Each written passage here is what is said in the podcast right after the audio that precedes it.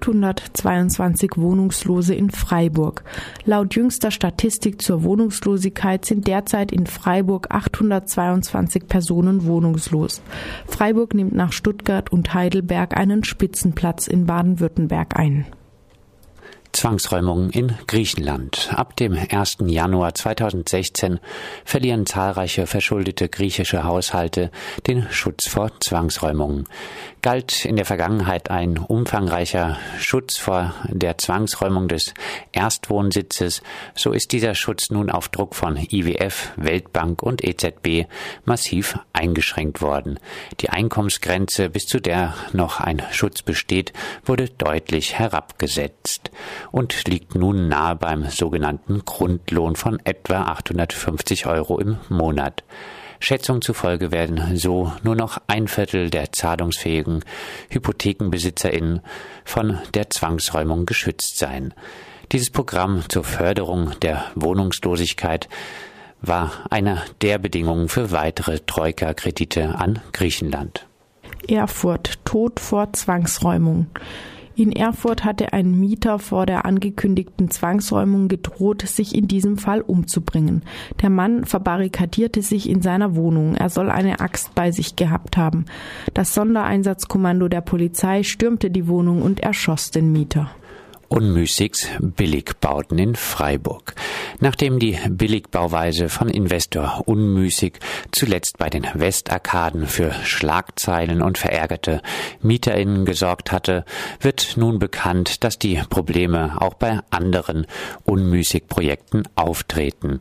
So berichtet ein Gewerbemieter im Büroturm in Unterlinden, die Glasfassade des Gebäudes sei teilweise geborsten oder gerissen. In einigen Räumen des Büros ziehe es inzwischen so sehr, dass sie nicht mehr nutzbar seien. Immobilien werden immer teurer. Von 2009 bis 2014 sind die Immobilienpreise etwa um die Hälfte gestiegen. Obwohl etwa gleich viele Immobilien verkauft wurden, stieg die bezahlte Geldmenge um 47 Prozent an. Die Preisexplosion findet hauptsächlich in den boomenden Großstadtregionen statt. Einkommensungleichheit verstärkt sich. Trotz konjunkturellem Aufschwung geht die Einkommensungleichheit nicht zurück, sondern stieg zuletzt sogar wieder leicht an. Zu diesem Ergebnis kommt eine Studie der Hans-Böckler-Stiftung. Immer mehr Personen sind demnach von verfestigter Armut betroffen. Die Reichen hingegen haben selbst in der Zeit der wirtschaftlichen und finanziellen Krise in den 2000er Jahren kaum finanzielle Einbußen hinnehmen müssen. Die Aufstiegschancen der Einkommensarmen haben dagegen stark abgenommen. Freiburg Zweckentfremdungsverbot rechtmäßig.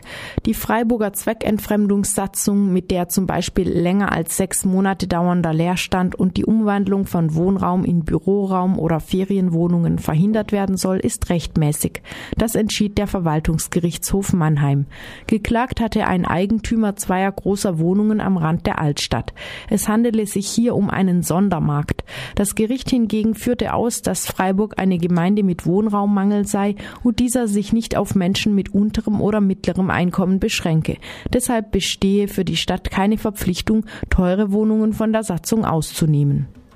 Altersarmut. Laut einer Studie des Versicherungsunternehmens AXA haben fast drei Viertel der Rentnerinnen und Pensionäre in Deutschland im Ruhestand bereits einen finanziellen Engpass erlebt migrantisch geprägte große Hausbesetzung in Bologna, Krise, Prekariat, Niedriglöhne, Erwerbslosigkeit. In der derzeitigen Situation in Italien werden Wohnungen für immer mehr Familien unbezahlbar.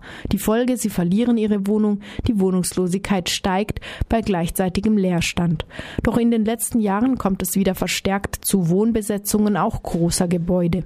In Bologna wurde ein ehemaliges Bürogebäude der Telekom besetzt. 280 Personen bzw. Diese 84 Familien, darunter viele Migrantinnen, fanden darin für fast ein Jahr einen Ort zum Leben.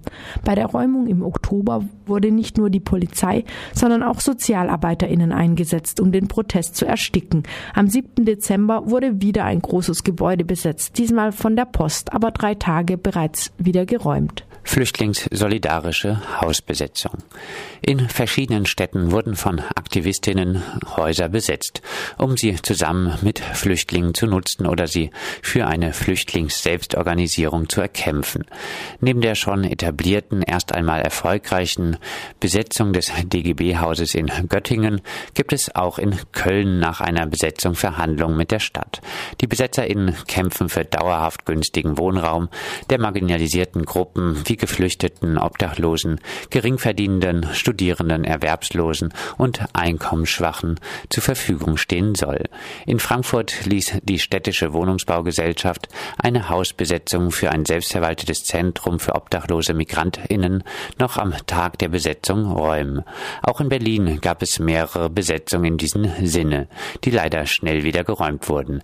In Bern wurde ein ganzes leerstehendes Krankenhaus besetzt, um Raum für Flüchtlingsselbstorganisierung und Initiativen gegen Grenzen zu bieten.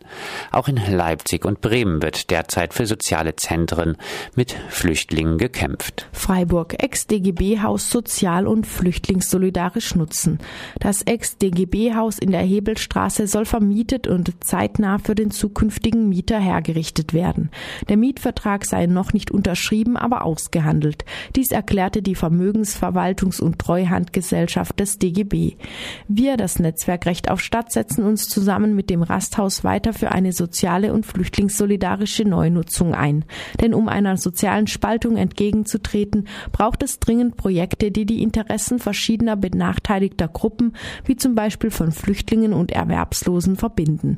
Trotz der Unterstützung des DGB Ortsverbandes und des Verdi Ortsverbandes scheint die Vermögensverwaltungsgesellschaft einem solchen Projekt keine Chance geben zu wollen, obwohl wir mit dem Mietshäuser-Syndikat zusammenarbeiten und durchaus ein Finanzkonzept haben. Wir denken, dass gerade maximaler Gewinn nicht der einzige Maßstab für den DGB sein kann. Der DGB hat eine soziale Verantwortung, insbesondere in einer Stadt wie Freiburg, wo es kaum erschwingliche oder überhaupt verfügbare Häuser gibt, bietet das alte DGB-Haus die einmalige Möglichkeit, die unabhängige Unterstützung und das politische Engagement von Menschen mit und ohne Fluchterfahrung auf Dauer und mit dem unbedingt nötigen Raum möglich zu machen. Wir appellieren an alle aktiven GewerkschaftlerInnen, alle DGB-Einzelgewerkschaften, den DGB-Bundesvorstand, steht zu eurer gesellschaftlichen Verantwortung.